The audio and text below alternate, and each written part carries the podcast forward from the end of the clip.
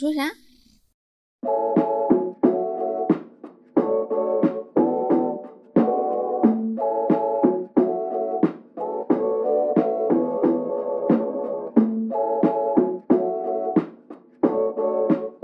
Hello，大家好，欢迎收听《离心力力比比多我是毕仔。我是十一，哎，你知道吗？我们下个月不是要出远门吗？嗯，要去台湾结婚， 就是怎么能结了将近一年的时间还没有结完？别人的小孩都出生了，对呀、或者别人已经离婚了， 然后我们还在结婚。 之前跟大家报告过，我们要二三月回台湾结婚，没错但，是又拖到了五六月，就莫名其妙有很多很多的手续要办。嗯，然后现在终于终于定了六月二十号飞台北的机票，没错，哎呀，终于啊，算是喜事一桩吧。但我觉得已经有点就是疲结惫婚 了对，已经有点疲，已经有点想离婚了。已经结婚结到身心俱疲，真的，你有这嗯感觉吗？我还好啦，因为我我反正现在想的就是我们回台湾应该会蛮开心的，嗯，对对。然后我们不是要去台湾结婚，就需要呢有一个月的时间不在家。嗯，我们家的两只小猫咪就没有人照顾，是的，所以对我又只好再次拜托我妈，请她出山。就我们从结婚到现在，总是要出门啊，或者旅游，或者是出差的时候，嗯，照顾两只小猫的重任就一直在我妈的身上。没错，她就只好两天来家里边一次，嗯，给猫咪呢打扫打扫，然后呢喂喂食，跟它们玩一玩。嗯，现在我妈跟猫的感情真的很好哎，非常的好，就是我妈每次一打开门，嗯，然后看到黑熊在门口迎接它，嗯然后我，妈就会说叫姥姥。 对，叫姥姥，叫姥姥，然后我跟我妈说妈，我没有要当猫的妈妈哎，哦我一直觉得他们是我的朋友。嗯嗯，然后我妈说不管，默认了，他见到他们的第一面跟第二面应该都已经在想这个事情了，真的。然后最搞笑的是有一次不是我爸来家里嘛，嗯然后他刚坐在沙发上，就有一只小猫爬到了他的腿上，我妈就跟那只猫说。叫姥爷，这是你姥爷，认识一下。如果 哎，如果是咱姥姥来家里，她是不是会叫猫叫那个？哎咱姥姥叫太 姥你你姥。别说，还真是你。你记得上次我姥姥来家里吗？ 哦然后我妈就跟猫说：“这是你太姥姥 哦，对对对，我靠， 超奇怪。超级好笑。然后我爸就在那个当下，就是他被我妈要求当猫老爷的当下，我爸就很不愉快，他就说别人都是退了休带自己的小孙子，然后小外孙是人类幼崽，为什么我现在六十多岁了，我要当猫老爷？我的孙子居然是猫， 而且还有两只。对啊，所以呢，今天就想要来聊一下哈，嗯我们两个之间呢，从情侣到夫妻，嗯哎，我们和我们宠物的这个关系，嗯，然后包括我们的宠物也在反向的，其实一直在影响我们之间的感情，对不对？嗯，没错。比如是的，说这个手，它就分不下去， 就有时候吵架吵到酣畅淋漓，想要分 手对一拍桌子说分手，但是这个手就分不下去。这个时候再看到猫，猫就不行猫咪的手就会浮上来，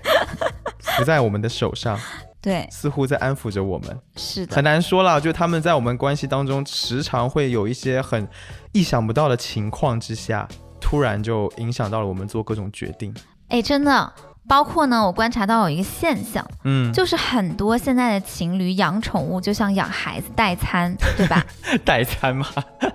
对啊，大家在一起第一件事就是，哎，我们同居吧。嗯，第二件事就是，哎，那我们要不要一起养一个小宠物呢？哦，既然同居的话，就一起养一个宠物，对啊养个，小狗啊、小猫啊之类的都好。哎，我跟你说，我不是有一个朋友吗？嗯最近发现他谈恋爱了。嗯我问他说：“你跟你对象平时约会的时候会干嘛呢？”他嗯，说：“我们下了班，我就会去接上他，然后去他们家楼下遛狗。然后周末的时候一起出去呢，就会开车出去，把他们家狗带上，我们去野外嗯去露营。嗯，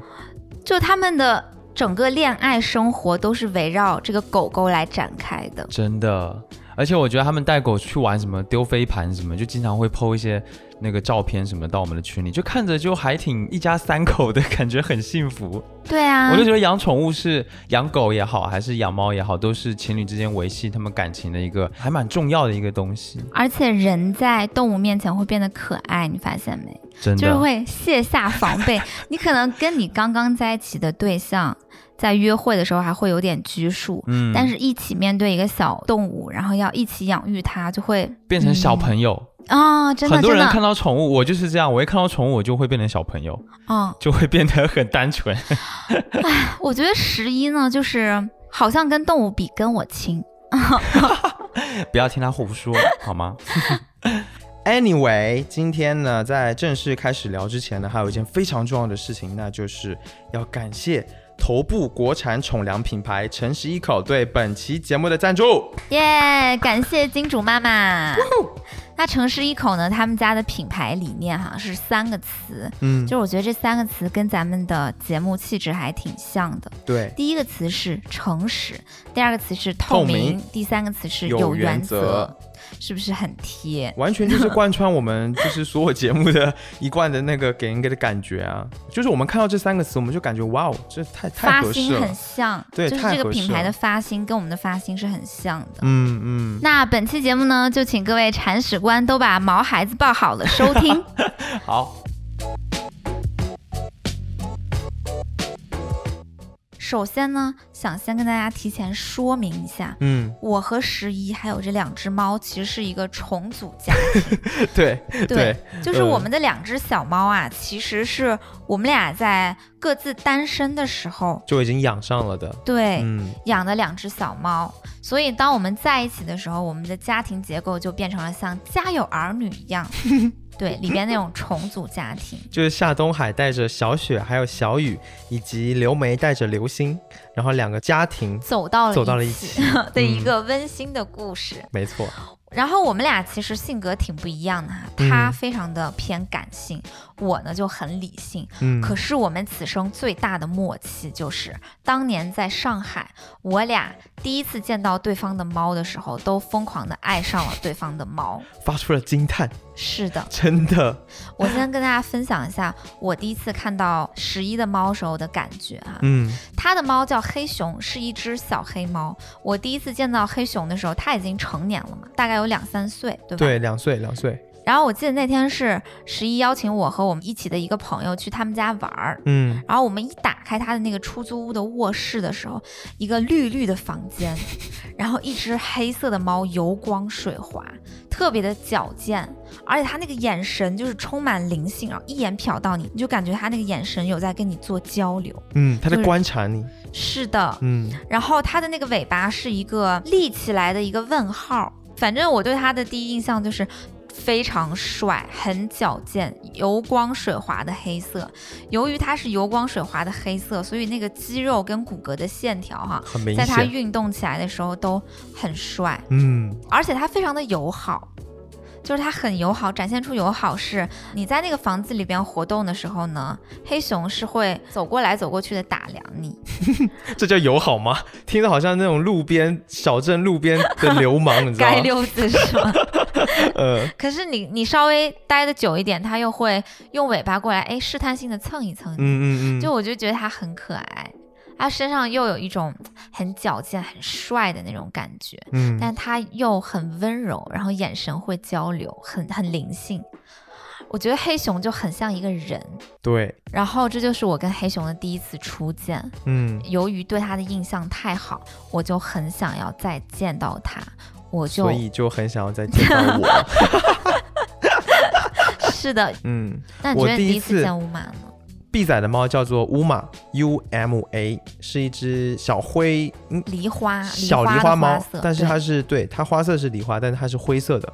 第一次见到它的时候，它还特别小，它可能就几个月大吧。嗯当时我在 B 仔的屋子里面的那个地上的一个小沙发，然后我们在聊天还是在玩，我忘记了。我突然就感觉我的手旁边有一只小小的、一团毛茸茸的东西在蠕动，在我嗯在在蹭来蹭去的。然后我就定睛一看，天呐！它从床底下爬出来了，天呐，它太可爱了！就是我第一眼看到它的脸，我就觉得它非常像北欧神话里面的小精灵，它的耳朵是长长的， 哦，真的，它的那个耳朵有一个尖尖，对，然后尖尖上面还有一点点那种小绒毛，有没有？就很可爱。嗯，我当时就觉得，哦天哪，他的这个颜值已经斩获了我，就是萌化了那种，萌了，真的我受不了。而且他特别喜欢干一件事情，就是爬来爬去，到处爬来爬去。他会从各种不同的地方上面摔下来， 对，它就是运动神经不太好，就是很笨拙的一个感觉，但是就特别的可爱。然后有一次我就让他爬在我的身上，他从我的手开始爬到我的小臂，再爬到我的肩膀，然后最后停留在我的脖子脖跟子后脖梗，对，后脖梗那一块，我就把我的头给低下来，然后让出一个平台让它趴在上面，它就真的能够趴在上面，它一动卧也在不上动。面了，对，就开始小猫 揣了， 然后我就能感觉到我的脖子上面有它的肚子的起伏的那个感觉，啊，还伴随着一些温度跟一种毛绒的质感在那边哦缓慢的起伏。好哦治愈然后啊我就，一边摸着它的背，然后一边感受脖子上面的这个小猫的存在。嗯我就觉得我已经不行了，因为如果是黑熊这样做的话，我的脖子应该会断掉。嗯就 我就觉得，我就觉得这 简直太治愈了，我就特别的爱乌马，嗯，真的我妈说哈，猫嗯像主人，有没有？有一点，是不是乌马俘获你的那个点就是可爱？嗯，哎，就是哎，它的主人本人我。这会给自己脸上贴金啊，对啊，反正就是大所概以是这样吧。嗯，那我们是不是要大概再跟大家分享一下黑熊和乌马它们的来历？嗯，最一开始是怎么养它的？乌马是这样子的，我当时不是在上海工作的第一年嘛，我就觉得天呐，好孤独。我相信嗯呢，很多在北漂或者沪漂的朋友一定跟我有一样的感受，在大城市连打工，下了班回到家就觉得出租屋太寂寞了，就自己一空个落落人的哈，真的。然后我当时就下了这个养猫的决定。嗯那猫从哪里来？我在等，因为我不猫想花从哪钱。里来？ 嗯结果过了大概一个月，我的一个好朋友他们家呢是有一只大猫，然后突然下崽儿了，下了三只小猫。哦，他说他这个三只小猫也养不了呀，就嗯匀一只让我来领养了吧。嗯，我就特别的开心，然后我有一天下了班就去他们家，挑猫了， 对，然后去了他们家，一进他们家那个沙发，呃，沙发那个靠背上面，嗯， 就横横的三只小猫排排坐，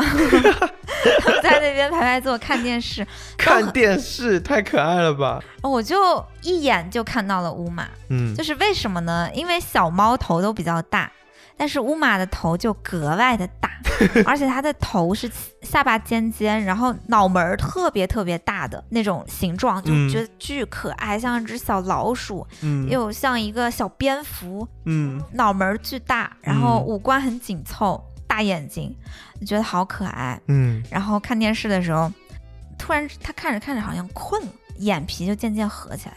然后头一点一点一点，啊，一下一点，把自己给点醒吓醒，然后乌马突然 之间，嗯、眼好可睛爱睁得很大，呃， 就又起来，我就觉得好傻，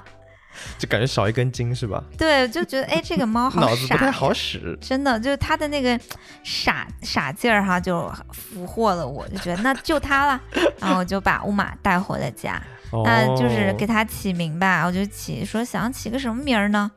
呃想半天，那就叫乌马吧。嗯它三个字母是 U M A，它是一个国际通用的一个对于世界各地谜一般的怪兽等等这种哦尚未被确认的隐栖动物的一个简称。天哪，对，就是不知名动物的一个简称哦，啊，就是 U M A 三个字母。好个性啊，这个名字，对啊，然后我就觉得哎，这个挺好的，嗯，因为我常常觉得它不太像一只猫，它像一个很奇怪的生物，它不太符合一些猫的特征是吗？，对，比如说猫的身手很矫健，嗯，，猫很警觉，然后这些它通通都不是完全 不它沾笨边，手笨脚， 然后它也一点都不警觉，呃，是，然后它的那个长相也，哎，好像更像一个小耗子，嗯所以我就觉得乌马这个名儿挺贴切。嗯，这名起的还挺好的呀，对，嗯，那你要不要来分享一下你和黑熊的故事？黑熊，呃，其实之前我已经在外播音室做过一期节目，专门聊我和他的故事的，所以大家可以去听一嗯听。然后我就简单讲一下，呃，黑熊其实最早呢是在我呃还在上海住的时候的那个房子楼下的单元门口，在那边驻扎的一只猫，啊，流浪猫， 流浪猫，它是流浪猫，但是呢，就是每天晚上我下班了之后都会在单元门口见到它，它可能是几小乎区 every day，小区流浪猫里的保安队长， 真的每天在那儿蹲点儿。对，然后它不像是那种很有攻击性的流浪猫，嗯当时我就有一种感觉，就它应该不是天生的流浪猫，嗯它应该是被人遗弃的，或者是它自己从别人家里跑出来的这么一只猫，嗯不然它对人不会表现出这么的亲切的感觉。嗯所以我就特别喜欢跟它玩。我跟它认识了之后，大概过了有四个月，可能蛮长时间的。有一天我就发现它的耳朵受伤了，哦，就按这个耳朵上面就长脓啊，然后有血迹啊，而且一直都湿湿的，都干不了。然后我就很担心，我就想说，哎，这样子好像越看越不对劲，哎，感觉不太好。我就想把它抓起来送到医院去看一下。于是我就找了我的朋友来跟他进行了一番大战，我就开始抓猫。哦，它真的巨难抓，因为它真的太矫健了，它的身手。是所以我真的花了很大的力气才把它抓住，然后送去医院看了一下，完了呢，就把它领回家养。它它有没有就是把你弄伤之类的？它当时就在我手上留下了两道痕迹啊，哦，爪子哈，爪子印啊，就是它还是挺狠的，一个一只猫的，就还挺有个性的。嗯嗯，我我叫它黑熊是为什么呢？是因为首先它是黑猫嘛，其次是因为那一次大战我在抓它的时候，它的表现真的让我想起了。各种神话故事里 的英 Hero 雄，对，所以我就把它取名叫黑熊，就那个熊是英雄的熊，不是狗熊的熊。还有一个原因啦，就是黑熊它的那个呃脖子前面有一小撮白毛，对啦，这个是我当时也有想到的一个点了。有的黑熊它的脖子前面就是有一个 V 字的白色白毛的部分嘛，啊像一个白色小领结哈。，对对对，然后黑熊也有这么一个，所以我当时就觉得，哎，是不是这两个意思可以用在一块？我就叫它黑熊了。哦，嗯，对啊我，觉得这个名字起的很贴切耶。是吧？对，这个名字用来叫它，我就觉得啊，天哪，它天生就应该叫这个名字。是的，对，嗯其实我当时在见到我们彼此的猫，然后有一件事情，我不知道你有没有也有这个同感，或者说你也做过，就是我会通过你对猫的照顾来判断你是一个什么样的人，哦，有没有？我想想，好像有哎，我当时看到你照顾乌玛的时候，我就会想，哎呀，其实你养乌玛养的不能说不好，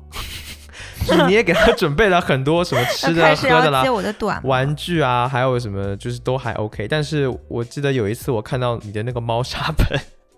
就是感觉已经好几天没有铲了，啊，好烦。我就会觉得，嗯，我觉得你可能不是那么的细致吧。我对我自己都是这样子啊，对啊，然后因为你把那个猫砂盆是放在当时你那个主卧的阳台嘛，嗯，呃，通风当然很好啦，但是你的阳台上就会布满了猫砂啊，这边一粒，那边一粒，这边一颗，那边一颗，或者是这边一片，那不边一太片喜。欢搞卫生。对，我就会觉得你好像对猫的这个照顾的状态就不是那么妥帖。那你为什么还要跟我在一起？那、啊主要还是因为你长得漂亮嘛，。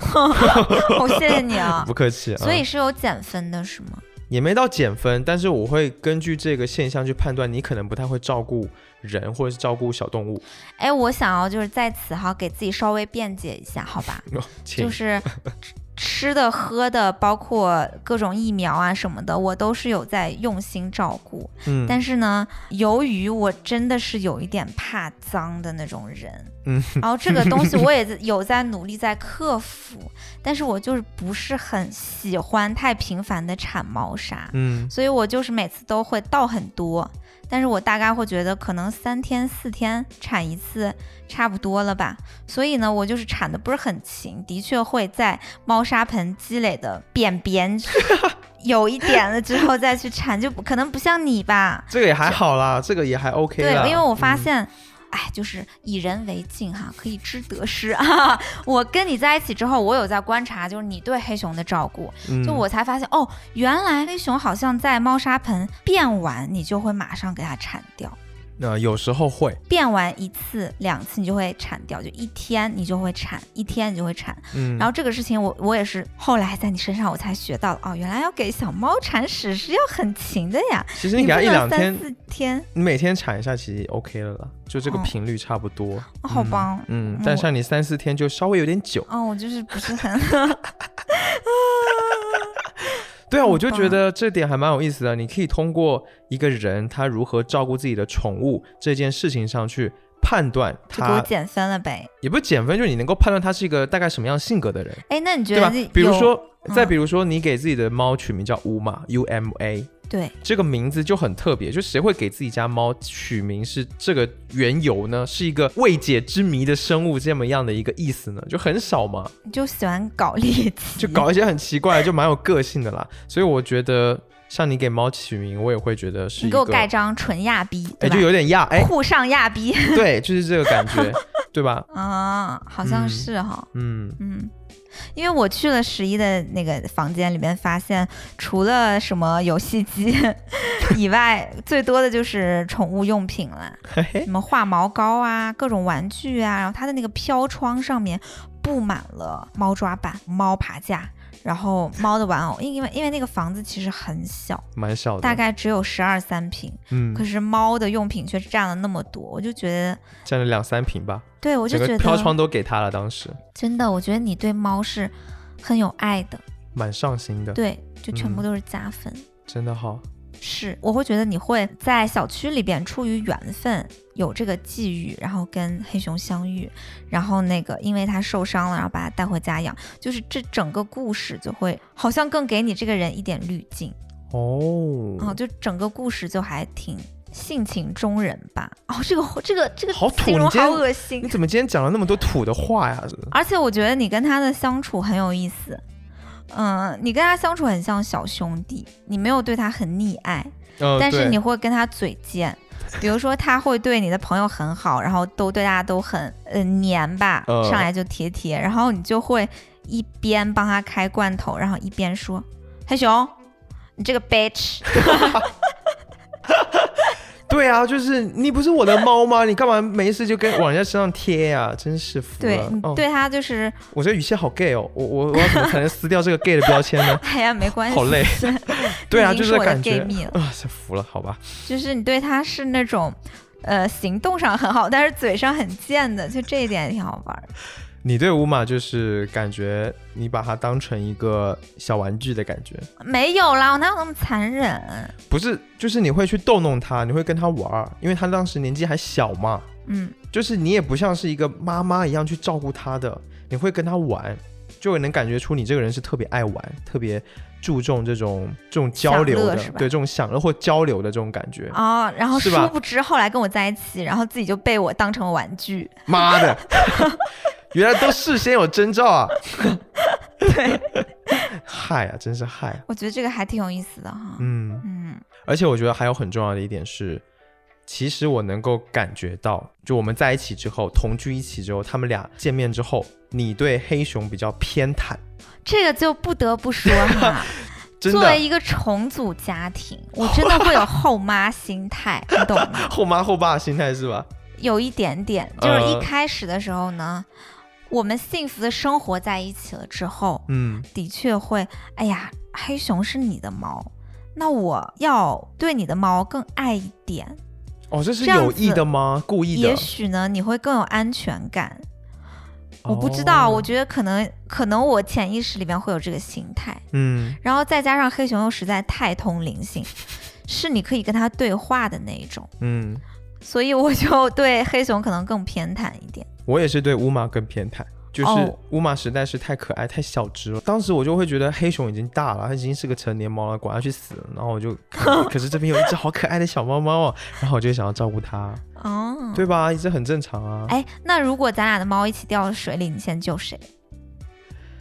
不你为什么不是你为什么一直要问这种问题？什么 你你的世界里就没有不掉进水里的东西吗？就什么东西都要掉水里一下吗？然后让我去救吗？好累哦，那好吧，这问题太难了。真的哈、这问题是不是很愚蠢？岂止愚蠢，简直愚蠢呐、哎呀，我真受不了啦！那好吧，这问题让我好难过哎。嗯， 对不起，对不起。我觉如果得是我你，没你那会救么谁？如果是你呢？你会救谁呢？我救乌马，因为乌马它比较笨，嗯，就是黑熊一看就是能上树、能下海、什么都能干那种矫健的猫。可是我觉挺得合理的。就听众朋友们，大家知道吗？你们养猫的家庭，你们的猫会从大概七十公分的一个桌子上往地下跳的时候摔下来 吗？我没有见过就是手脚如此笨拙的猫，但是它常常在桌子上面，然后啪嗒，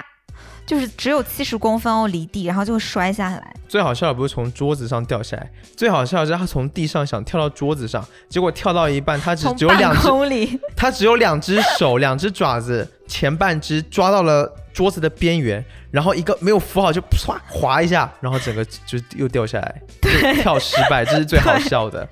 这个乌马经常干这种又事很情，害怕。 但是又很爱到处爬，就一天一天到晚在摔跤，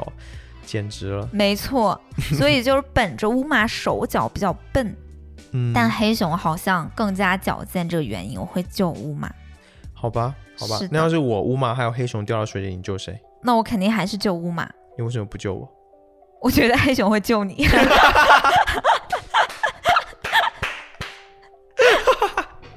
好，这个回答太棒了，太妙了，我喜欢。哎，反正总之呢，其实我觉得你是对猫更加有爱心的那一个，就是我实话讲，嗯我是一个比较不会照顾自己，也比较不会照顾猫的人，嗯，就是我照顾所有的生物都有点吃力。手忙脚乱。是，嗯，嗯还行了，没事，有我呀，对吧？嗯，好啊，你真好。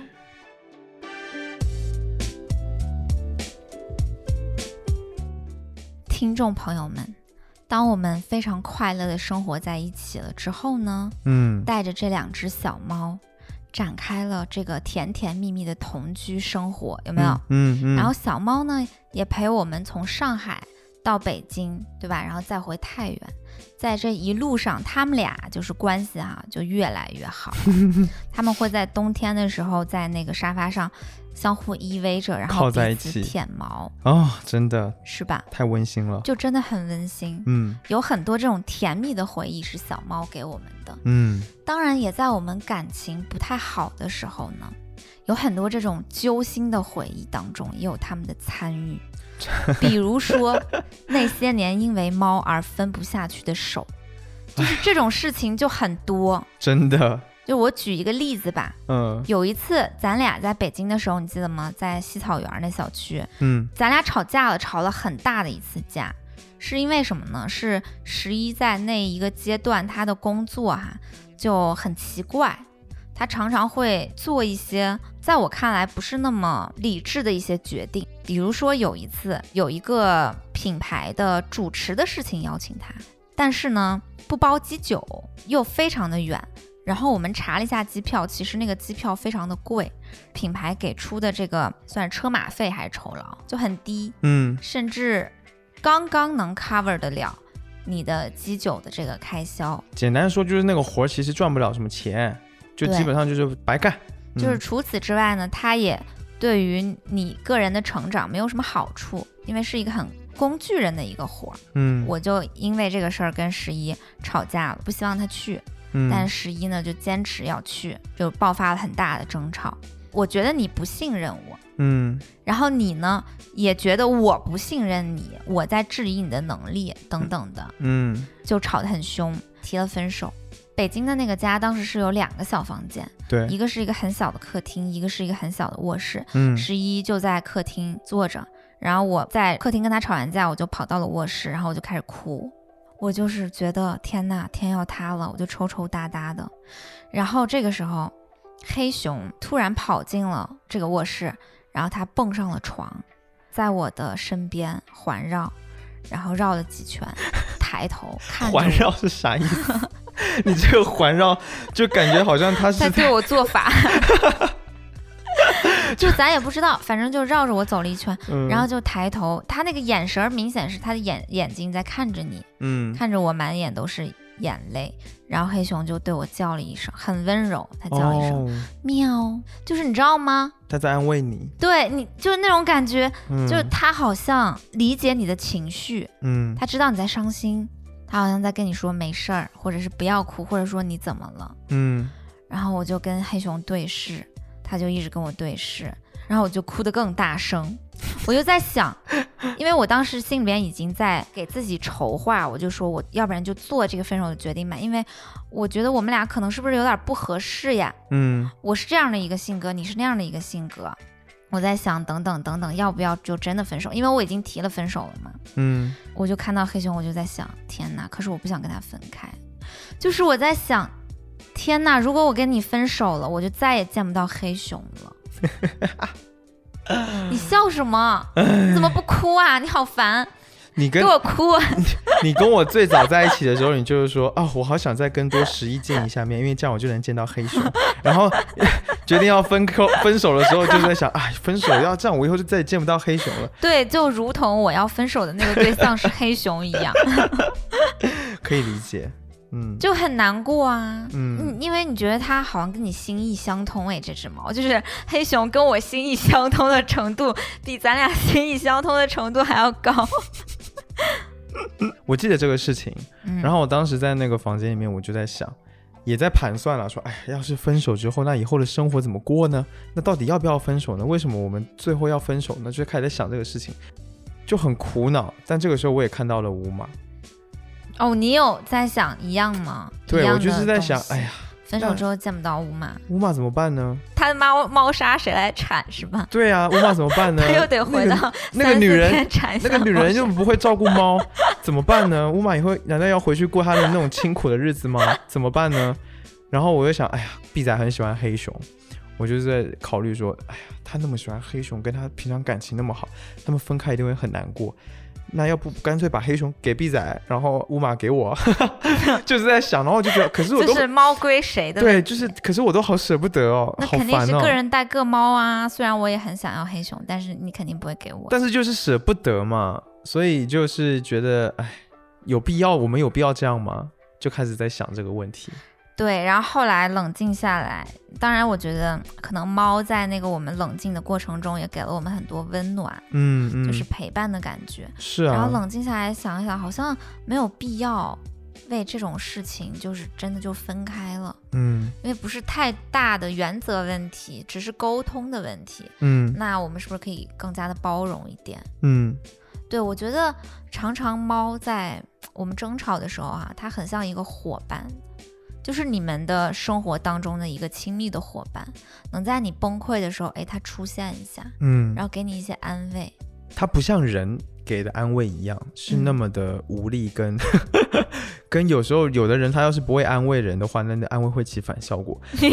就是 就是猫哦，猫的安慰是它非常的安静，然后它不会 judge 你任何，它也不会给你意见，它只是安静的、很静的陪伴着你。然后对你或，者是跟你对视一眼，然后冲你喵一声。所以我就觉得猫咪真的很有治愈的效果。是， 嗯比如说我常常会在家里边，就是跟两只猫就是上政治课。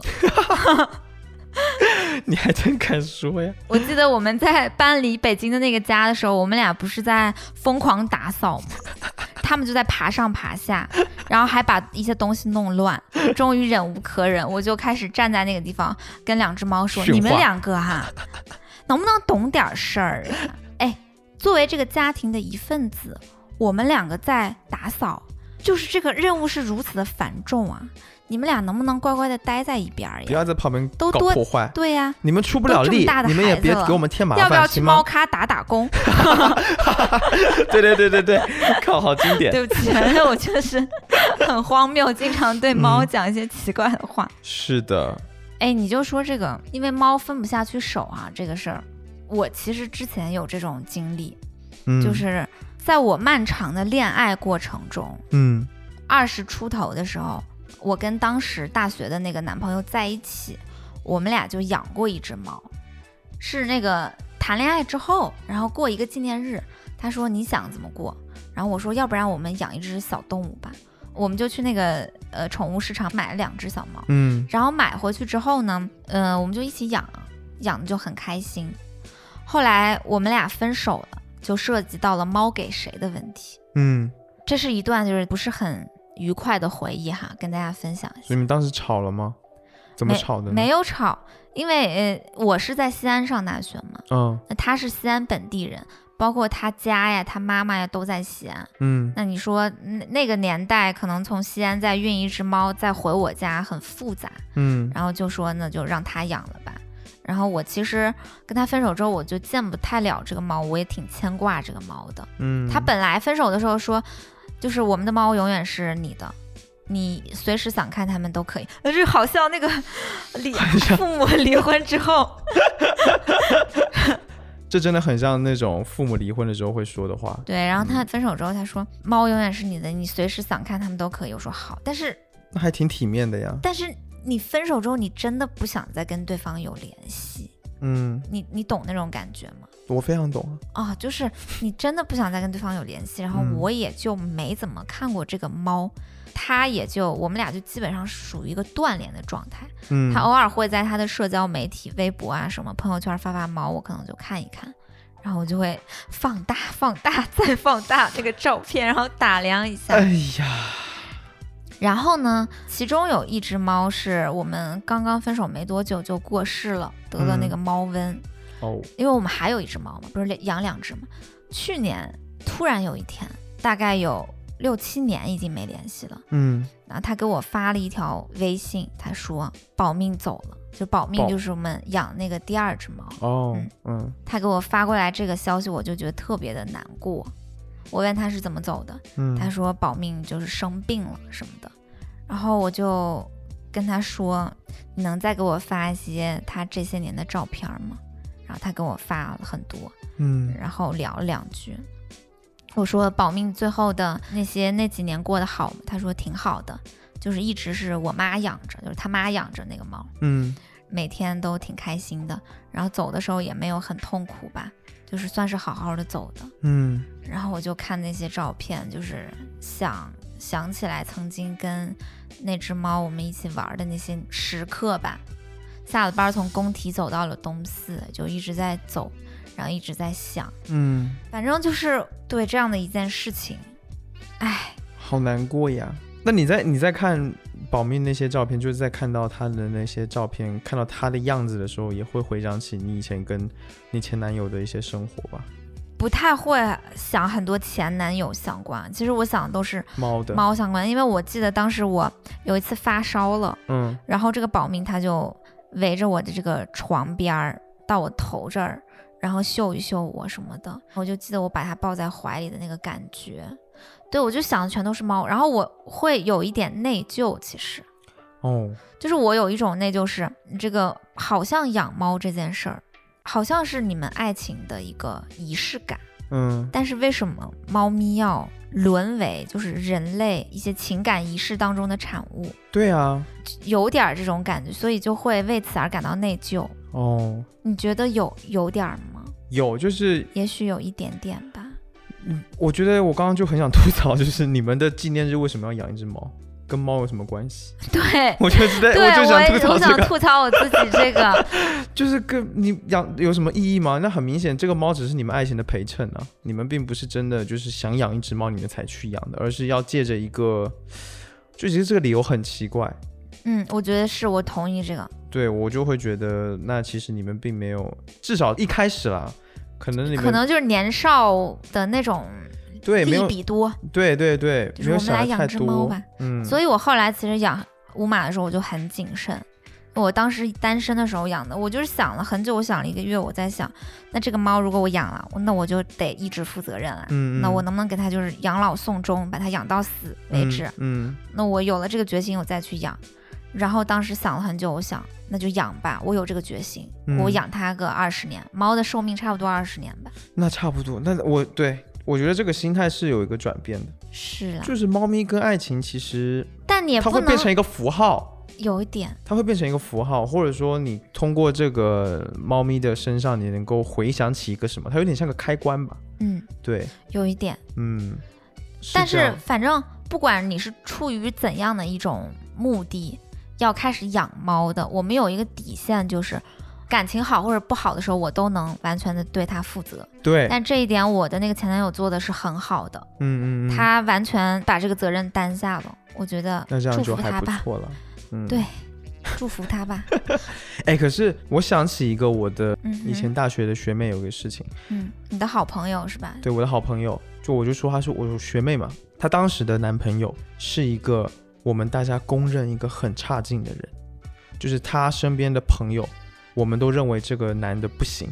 嗯，我们都很希望我我这个学妹就是分手。嗯具体有多不行呢？就是我有一阵子会直接跟我学妹说你那个人渣男朋友呢， 我会直接呛，我会说你，他就我居然我就觉得他是个人渣，为什么？就是他做了什么呀？这么成为大家众矢之的，他是做了啥？他是一个很不讲道理、很会 PUA 的人，哦，然后特别的，就是一看你就知道那是那是个没本事，然后长得又不好看的一个胖子。就他坏到什么程度呢？第一点就是让我印象最深刻，就是他的抠门，嗯，就是那不是你的同道中人吗？是 同道中人，但他但他他是道高一尺，魔高一丈啊！就是他简直就是我们这个抠门界的掌门人，好真 吗？的，啊我抠们门宗师是吧？没，错，我们就你经只常是抠门的三代弟子而 已。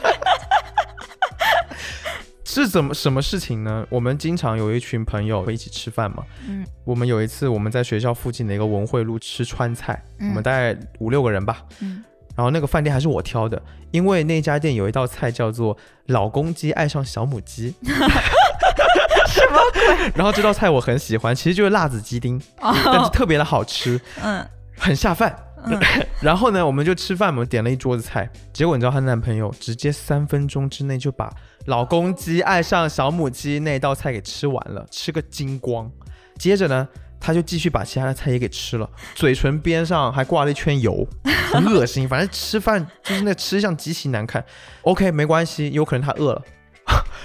我们就吃完饭要付钱。嗯，一般我们都是一个人先付钱，然后回去要 A 的嘛。对，他竟然说他吃的不多，所以要少 A 一点。他说真的啊，对，还说什么他没有喝桌上的那一瓶饮料，所以那个他不能算。怎么会有这种人啊？最后呢，是我学妹直接把他付掉了，嗯就是觉得他就大家都觉得他有点问题嘛， 就很烦。我们之后就再也没有跟他吃过饭，嗯这都还好，只是一个抠门，有点讨人厌，对吧？嗯，但是我们最讨厌他的是什么？他就是有人渣到会打女朋友的程度。哦，他家暴你学妹，对你我那，个我学学妹妹是那个长得还蛮漂亮的学妹吗？对，就是有的时候我那个学妹会连续突然消失好几天，就是因为我们大家经常在一起玩嘛，然后群里也经常聊天，但有时候她哦就会突然两三天、三四天没有消息，找不到人，哦然后微信也不回。过后再见到面的时候呢，她的身上总是会有淤青，我的天呐，就是淤青也不用说特别严重哈，嗯，但是至少在瞎的那种，对那种掐的一小块一小块的，不是特别严重。但是尽管不严重，我们都已经发现了这个事情，我们都认为这个非常的有问题，嗯我们就一直在劝这个女生说：“哎，我要分手，要分手，不要不要继续跟他在一起。”可是我那学妹呢，我不知道她是被 PUA 的很厉害，还是有斯德哥尔摩综综合症，她就是你会学说妹看上他啥了？：“我就不知道啊！”我就问她她到底怎么了，她就说：“啊，她其实对我还蛮好的。”我说：“那是那是怎么个好法呢？给你花钱什么的吗？”她说：“也他也有在我身上留有。”下一些印记，但是呢，后来你知道他们他是怎么分手的吗？怎么分她的？终于分手了。她跟这个男朋友在一起之前，嗯她也有养猫，嗯然后后来他们在学校外面租了个房子一起住，所以就一起养了这只猫嘛。哦嗯呃，有两只猫。有一次呢，她就是有事情要回回家一趟，嗯所以就不在学校我们这边了，所以猫就得让那个人渣男朋友来照顾。结果她回来之后，发现那两只猫就是瘦了很多，然后就状态很不对了。嗯她走之前两只猫都很有精神，嗯可是她回来之后，这两只猫就很萎靡，不知道是没吃饱饭还是怎么样，甚至就是有一块毛会掉，就整片掉了，嗯，我靠，这男的该不会不知道，就是虐说不猫吧？说不定呢，我不知道。然后呢，这个女生终于才恍然大悟，觉得这个男的不行。哦，他看到自己的猫这样了，他她看到自己的猫已经就是完全不行了，她完全照顾不了她的猫，甚至还说不定还打了她的猫，不知道。她就怀疑是嘛，己，嗯，所以她就最后决定要分手，好烂啊，这个人。超级夸张。而且分了手之后还没完，就是这男的还一直会纠缠她。嗯，然后他们分手的时候，因为猫的事情也吵过为什很么长呀时间。就是就男的说这个男的要猫，猫吗？对，这猫我要，这猫不给你带走，哦这，猫我要。他要这猫干嘛？他又照顾不了。就是这个人就很有毛病啊。我操，我当时我就会觉得，哎，这两只猫真的挺可怜的，真的，但是又很为我学妹庆幸，就好险有这两只猫，她才终于能够下定他决才心能看分手清。这个人的真面目是吧？对，就还是回到我们刚刚有讲的嘛，就是你看一个人怎么对待猫，你最后能够看清这个人。就是在这个事情上，我就觉得很明显。是，是的，哎，你说起这个朋友的故事哈，我也有一个事儿要说。我有一个好朋友，嗯她和她的男朋友呢，就是前男友吧，谈了很多年，他们也是同居在一起，就说我们养几只小猫吧。嗯本来养了一只，后来又养了一只，后来又养了一只， 就是 一个，因为因为养了一只，车发轮战现 啊，发现实在体验太 好，天呐，人间小天使太可爱了，富养，对，然后就疯狂的来二胎三胎了， 就是我朋友自己说，就是他们一个三胎家庭，嗯嗯，然后这个两个人都对猫很好啦，这男生对猫也是特别的喜欢，嗯，然后他们去年的时候就突然分手了。两个人的那个未来的计划可能不太一样，然后性格也不是很合适，嗯，就终于分手了。分手了之后就掰扯说这三只猫谁来养，对啊，怎么男分孩儿呢就说我可能未来还有计划，我也许要离开北京呀，干嘛的。然后女生就说意那思是行吧他，，意思是他一直都不要养一只都不养，一只都不要。哦，然后我这个好朋友就说行吧，那三只就都归我吧，因为我这个好朋友他属于那种性格。他特别特别的爱猫，嗯而且他养了猫是属于对自己的猫比对自己要上心很多的。嗯，对，就给猫什么各种看病呀、打针啊、花钱啊，其实这一切在他身上已经负债累累了，但他还是就愿意去负这个责。这个女孩一个人在北京，一个人独居，一个人带猫。嗯她今年的时候，今年四月嗯，从北京撤了，撤回老家。为什么呢？其中当然哈，养不起猫了，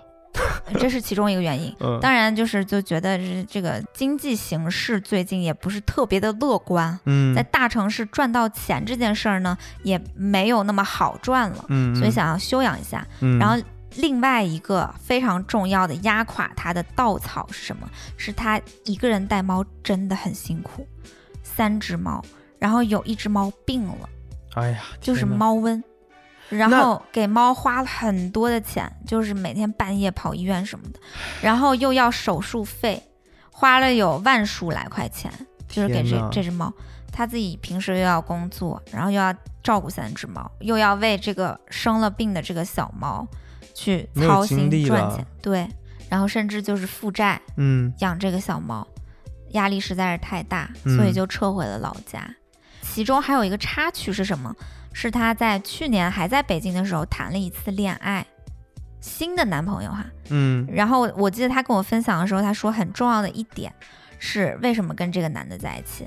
有一个原因是这男的对猫很好哦哦，就是这个猫也挺喜欢这男的，然后这男的对猫也很上心，很照顾，所以她自己觉得哎这这男的不错，嗯然后在一起，但是很短又谈崩了吧，很短发现性格不合又分掉了。就我觉得我这朋友身上的故事就让我体会特别深。当代情侣养猫啊，养猫养的真的像养孩子似的，哎，真的真的，现在很对多人是这样的，就是你在这个关系当中，猫是一个符号，就像我刚刚我自己的那个故事。嗯，然后后你同时分了手，也会拉扯。如果分了手，猫归谁？嗯那你要还是我要？嗯嗯，那我一个人如果带着猫的话，我其实压力也挺大的，对吧？对。还蛮像的，就是是你要分开，跟你养个孩子，你们要离婚之后，孩子归谁是一模一样的，其实是，是，哎，就是猫是可能是现在年轻人爱情故事的见证吧，嗯也是我们两个啦，从恋爱到结婚啊这一路上，他们起了很积极的作用，我觉得。而且他跟我们的关系特别亲密嘛，对，我觉得他们有时候常常会给我一个感觉，就是我们其实也是有孩子的，哦，真的，对吧？就是是我们有除了我们在我们的关系当中，除了我们两个之外，我们有要一起共同牵挂、一起照顾的东西。对，对，嗯我觉得这个感觉也挺妙的。嗯，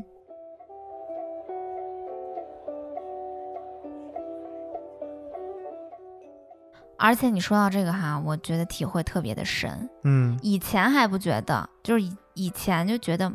我跟猫玩儿挺开心，它们挺可爱的吧，萌萌哒。只是个 玩具，对你来说只是个玩具吗？嗯，那是过去了。嗯我去年焦虑症最严重的那一阵子，嗯我们两个分隔两地，我搬回了太原，然后我住在家里边，然后你呢在北京。把然猫后给送回去了。对你把猫是先送到了太原，把猫放到我们家，然后你才从北京回来太原。嗯，但是那个时候还有疫情，你就需要先隔离十四天，对不对？对，你就在太原隔离的那个过程当中，我那几天真的就是焦虑症特别严重，是什么情况呢？我就整宿整宿的睡不着觉，然后心慌，特别的嗯难受。嗯我就在想，我快死了，我快死了。可是把猫猫接到送到我们家那天晚上，他们俩就是一个床头一个床尾守着我。啊、我就觉得那一刻，就是我好久好久没有那种感觉了。嗯，就是好久好久没有，很放松，然后有安全感，摸着它们软软的毛，然后它们靠着我的胳膊，就觉得啊，好像是救命稻草一样的感觉。嗯有嗯，溺水的人终于抓住最后一块浮木，然天后我哪记得他们送回来的那几天，我真的有睡几个好觉。我还记得那个时候我们不是会打电话嘛，就打嗯视频。嗯，在猫到之前呢，我能够很明显的看出你在当时的那种焦虑的状态嗯很严重，嗯你也没有什么笑容，你就整个人都蔫蔫的。嗯可是猫到了那一天，你记得吧？我们还也打了电话嘛，嗯打了视频，然后你就给我看猫咪在家里面的样子，嗯就发现你们家就变得很热闹，然后在对各种搞东搞西的在弄猫啊，照顾猫啊，怎么给猫它们的猫砂盆放哪里啊？那么猫粮在哪里吃呀？等等等等，然后猫咪就在家里面这边看看那边看看，然后再观察，就嗯是、你们就是在看猫在看这个家这个对这个画面，嗯然后你就笑了，你就挺开心的，我感觉你就很放松，嗯，我就变得也挺安心的，我也嗯觉得心里一颗大石头落下了，嗯真好。真的你，有没有什么就是在生活当中被猫真的其实有很多，我当时在养黑熊之前呢，它就已经给了我这种感受了。嗯就是我下班回去会跟黑熊玩嘛，在那个楼下，我还没有养它的时候，我们都是在外面嘛，都是在那个单元门口旁边都有什么草丛啊，然后有有一些地方，我有时候会跟它钻到草丛里面去玩。嗯就是在那一些时刻，我会感觉它让我感受到了和自然的连接，嗯，你懂吗？就是嗯让我回到一种很纯真的状态。怪不得你这么喜欢猫不喜欢人呢。对啊，我发现我的很多朋友是这样，就他们特别喜欢猫，有一些朋友很喜欢猫，嗯但他其实在生活中有时候不是那么擅长于跟人打交道，嗯，因为人好像往往会显得复杂。但是像猫猫啊、动物啊，它们很简单。嗯呃，我我观察到一个现象，越喜欢小动物的人，他其实是一个内在越简单、单纯、天真的人。嗯嗯也许是吧，我嗯估计有点道理。嗯但我的感觉是，我觉得你可能也会有这个感觉吧？你没有吗？就是你在跟猫玩，在跟猫互动的时候，因为一切是那么的简单，一切是那么的天然，你就会嗯觉得你是一个特别纯真的人，你是特别重要的人，你也是这个大自然中的一份子，哦，说的好好啊，对吧？就是会有这好个像状有态啊。哎、所哎，以我觉得我焦虑症被猫咪治愈那种感觉，可能就是这种对感觉。对，嗯它是一种其实在找回你身上的灵性的东西的感觉，嗯因为它本身是一个生命，嗯而这个生命不像人一样那么的恐怖，那么复杂，嗯它是能够带你回到一种自然的状态当中去的。嗯，就人本来就是很自然的，人的复杂跟那种东西都是因为有社会、有人类跟人类之间的关系才造成的。嗯可是你跟自然的关系是不一样的，嗯它没有那么多你人脑子里会想的那些东西。嗯，所以我觉得跟猫在一起就是会有这个时刻，我就特别喜欢。是的。对啊，哎，但是我想说一个，就是我也颇为困扰的事情啊。我是一个过敏性鼻炎患者， 然后我去医院测过，嗯对，因为我测了可能几十种吧，其他的过敏源就全部都是没有，都是 pass。但唯一会很高的就是猫毛、狗毛、皮屑这些东西。嗯然后我其实就是养猫嗯，，挺痛苦的。对，有时候也有点痛苦，但是我又很喜欢它们，我就只好疯狂的吃过敏药，呃吃那个抗组胺药。每天都会吃个两三板这样子。不可能吧？ 我大概一个星期也就一次两次，嗯，就只能对吃过敏药。很严重的时候会吃。嗯，我们要不要分享一下，就是我们给猫咪搞卫生的一些小 tips？有什么 tips 吗？听众朋友们，尤其是你们家有猫的，我们家呢有三板斧对待猫毛。嗯第一是那个就是粘毛的那个滚子，嗯，那个真的所有的织物上哈，你去粘那个猫毛太好用了。滚筒。对，就是那个粘毛那个滚筒，就是撕那个黏黏的那个纸，什么沙发呀、地毯呀、衣服啊，衣服，哇，太好用了。然后第二就是吸尘器，吸尘器很是重要哈必备的。第三就是扫扫地机器人。 嗯，我觉得我们在对待家里面的猫毛就搞卫生这件事儿也是下足了功夫。 简直了！自从我们开始好好的搞这个猫毛的事情，你有没有觉得它们不吐毛球了？哦，好像是很少了，是吧？很少了。啊我记得以前哈，咱俩刚认识的时候，黑熊在小出租屋里，它常常会吐毛球。，对对对， 因为你那个房间里边除了猫毛就是猫毛 啊，那个那房间太空小气了里啦。边全部都是飘着猫毛，是啊是啊，然后就这几年也没有吐过毛球。确实很少。对，嗯、真的。嗯，还有一个很重要的一点就是吃，没错，吃这件事情嗯太重要了。因为我们我们家的两只猫是这样子的哈、跟大家简单的分享一下关于吃这件事儿上我们的心得。简直了，我们做过超多努力。 是，就是乌玛呢，啊，它从小呢就是体质比较弱。嗯嗯，就说嘛，它从幼崽时期，它就是四肢笨笨的不是很敏 捷，对，它会慢慢慢慢现在长大，现在乌玛也有六岁了嘛，然后它现在会有一点点慢性口腔炎，嗯所以我就很担心它吃饭的问题。然后黑熊呢，它是非常的皮实又很强壮的，可是它好淘气，它不喜欢好好的给你吃饭，真的，他喜欢吃杂食，对，他 一很天到晚奇怪，一天到晚会翻那个垃圾垃圾桶桶，然后他在里边找什么鸡骨鸡翅头，然后找什么就是我们吃的东西，他很喜欢参与我们的饮食我们的饮食结构构，里面 超好笑。就给他放下什么猫粮、猫罐头，黑熊就吃两口，然后就喵一声就去玩了，很淘气，然后不爱好好的吃饭，嗯，所以我们就很操心他们的吃饭问题。我们就一直在试一些嗯不同的，给他们试不同的菜谱。我记得有一阵子我就是在研究怎么给他们吃生肉，对，十一很认真的在研究喂生骨肉。对，非常的认真。因为有看到一些专业的知识吧，嗯说好像猫咪吃生骨肉什么的，有助于锻炼它们的消化系统啊、肠胃啊，是吧？对，以及锻炼他们的口腔，就是肉很硬嘛，他们要咬嘛，嗯。就是会有各种各样的好处。但是后来发现根本不没行。用，更没用。哎，他我们觉不得喜欢是吃，我觉得是这样子的，嗯因为我们的猫都是那种很家养的猫，对，它们的习性什么的都已经从小就出生在人类家庭，嗯，习性已经相当的家养了，对，所以给它们一些野生的东西没有办法，嗯，乌马完全无法接受。对然后啊，还有就是煮鸡肝跟蛋黄也试过，就是也不太行。嗯，就是我不知道为啥哈、乌马就是甚至不会凑到，甚至就视若无睹，对，也不会去完全闻，不吃这个东西，完全不，嗯， 对啊，然后也不停的换猫粮。我们大概呢在换猫粮这件事上也折腾过七八种，嗯，呃，以前的就不算了哈。最近今年我发现非常非常的适合我们家两只猫的是诚实一口他们家的这个猫粮产品，嗯，刚开始呢是品牌寄给我们的，然后给猫猫试了有四小袋，嗯四小嗯袋，四小袋，很快就吃完 了。我又在京东上自己哈、自己下单回购了四袋儿。嗯嗯，就首先说一下，我们试的是他们家的 P 四零这个全阶段全价猫粮这一款产品。嗯，我觉得我们家的猫吃了这款猫粮之后，最大的一个变化，就让我很惊喜，就是它们真的不怎么吐了，没错，对不对？因为之前相信你们养猫的一些听众都有同样的感受，家里边放一块地毯，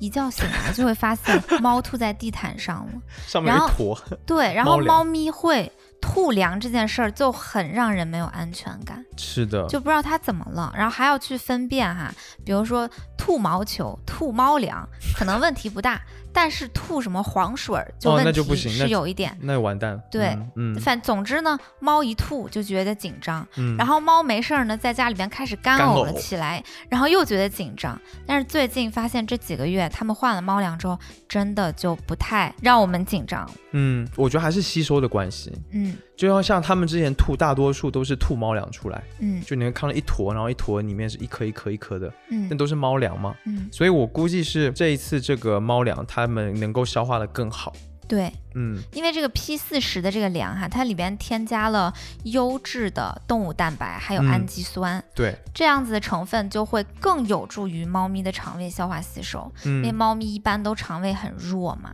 对对，因为猫咪的这个肠胃的习性，对它们来说比较好的蛋白是动物蛋白，嗯，但是现在其实有很多的猫粮，它标榜自己是高蛋白，对，有高蛋白数据数据拉很高，对，但其实它的这个原料就不是特别适合，它可能用了挺多的植物蛋白，或者说它一些比较劣质的原料，嗯，那就是其实对猫咪反而是一种负担。哦，但是诚实一口的这个 P 四十用的是它的含量有到百分之四十高蛋白的含量，嗯同时呢，这当中呢，他们用的蛋白有百分之九十七是动物蛋白，哦，所以就很适合猫咪去吸收。对，嗯，这样富含优质蛋白的猫粮呢，就更加的科学，也更加的专业，嗯，真的。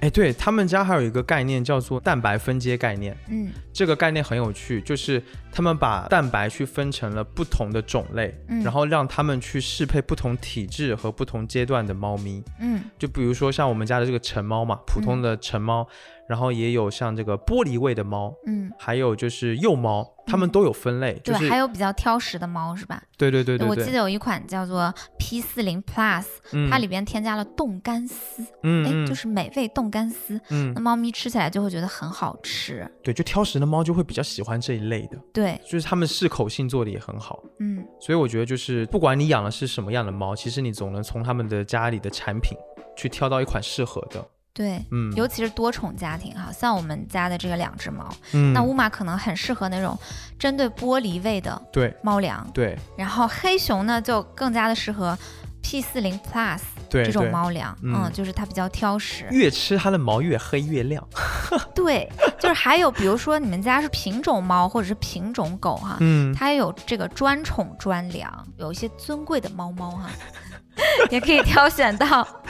比较专业的，哎，专门针对它这一种类的猫粮。针对性很强。嗯其实没有一款猫粮是最好的，嗯，可是最好合的适猫粮是最合啊适的。对，对，所以我觉得他们家是特别可以做到这一点的。嗯，还有一点让我决定这次一定要回购的一个原因，就是我觉得乌玛找到了合适它的粮。嗯它不是一直有那个慢性的口腔炎吗？啊，对，就是问题也不大，但是就是咀嚼东西会稍微有点累。吃力。对，然后嗯偶尔呢，可能换季啊什么的，是发作有一点严重，就给它吃点消炎药啥。但嗯是平时身体就免疫力稍差的时候，也会暴露出来这个口腔炎。嗯但是这个诚实一口他们家这个猫粮哈，我觉得它那个粒特别小，哦，特别就是小颗。对，嗯，小颗粒的话，它去咀嚼啊什么的，就好像更方便。因是为之啊，前我们买过那种猫粮是。那个颗粒特别大的，然后包括里边会有巨大那种颗粒的冻干，嗯就嗯，那还得咬，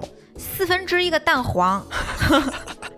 我看着都累， 也没那么大吧？真的很大。嗯，是不太适合乌马吃了。对，那个太大了。然后这一次买的这个，他们就很爱吃，然后乌马嗯吃起来负担很小。是的，所以我觉得呢，诚实一口他们家真的是在用很真诚的态度、嗯很贴心的态度面对做宠粮这件事儿。是的，而且，如果你们家的不是猫咪的话，是狗狗，那其实也可以选择他们家的狗粮，就是他们家的狗粮做的也特别的好。嗯比如说，我记得有一款产品哈，是一个狗粮，它的型号叫 N 三三，嗯，就是添加了三十三种食 材，所以营养非常的全面、均衡、丰富。哦，所以才叫 N 三三嘛，对这还蛮好记的。对，我觉得其实我就是我们养宠物养了这么多年，我真的觉得小动物能够给我们的快乐真的很多。嗯但是呢，我们能做到的，对他们能反馈给他们的，其实不是很多，嗯，就是能够对给他吃好喝好，好像就没有更多其他的能做的，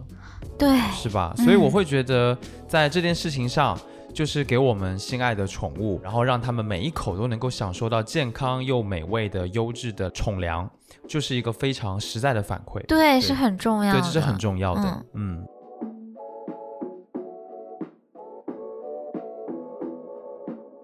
哎，节目最开头其实我们有说这个养宠物是不是养孩子的代餐。嗯我现在养了乌马跟黑熊这么多年以来，嗯我渐渐的觉得，其实能从他们身上学到一件事情，嗯，就是我们跟生命的连接的那、哦，那那个东西是其实是很深层次的。嗯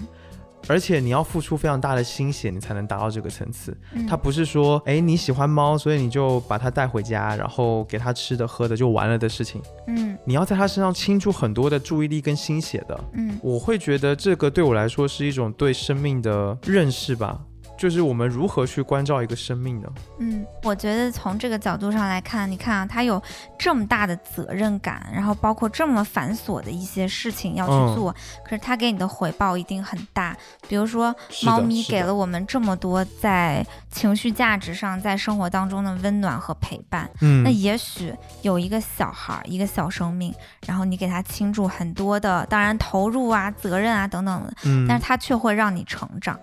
就像我们在养猫当中获得了成长，对吧？嗯嗯你养小孩可能他可能还更不一样，就是小孩今天长大，他也能跟你有关系上的连接更紧密的。对，然后这个成长呢，可能是小孩会给你上一课。你在一个生命当中，你渐渐能学习到很多的东西。说的太好了。但这个就是很多人哈，就说生小孩就像开盲盒一样，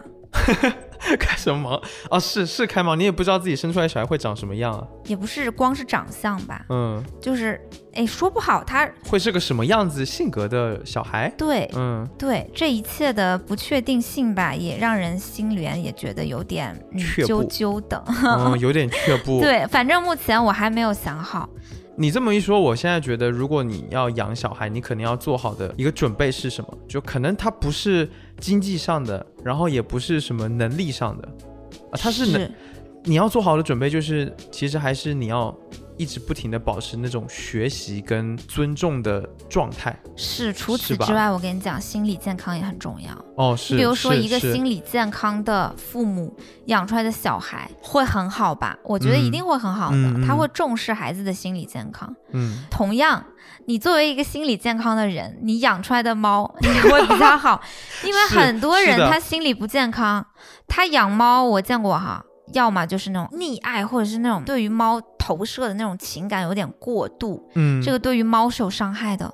比如说，我就一天到晚我就要把它那么抱着，哎，我一天到晚就是哎三分钟我就要把它抓过来，然后一顿软，啊狂拉，对，一顿软可，人家不舒服。那那猫也不舒服呀。对啊，那或者是你戾气很重，你的负面情绪无处发泄，你回了家，你的小猫咪，也许就是一些心理不健康人的出气筒。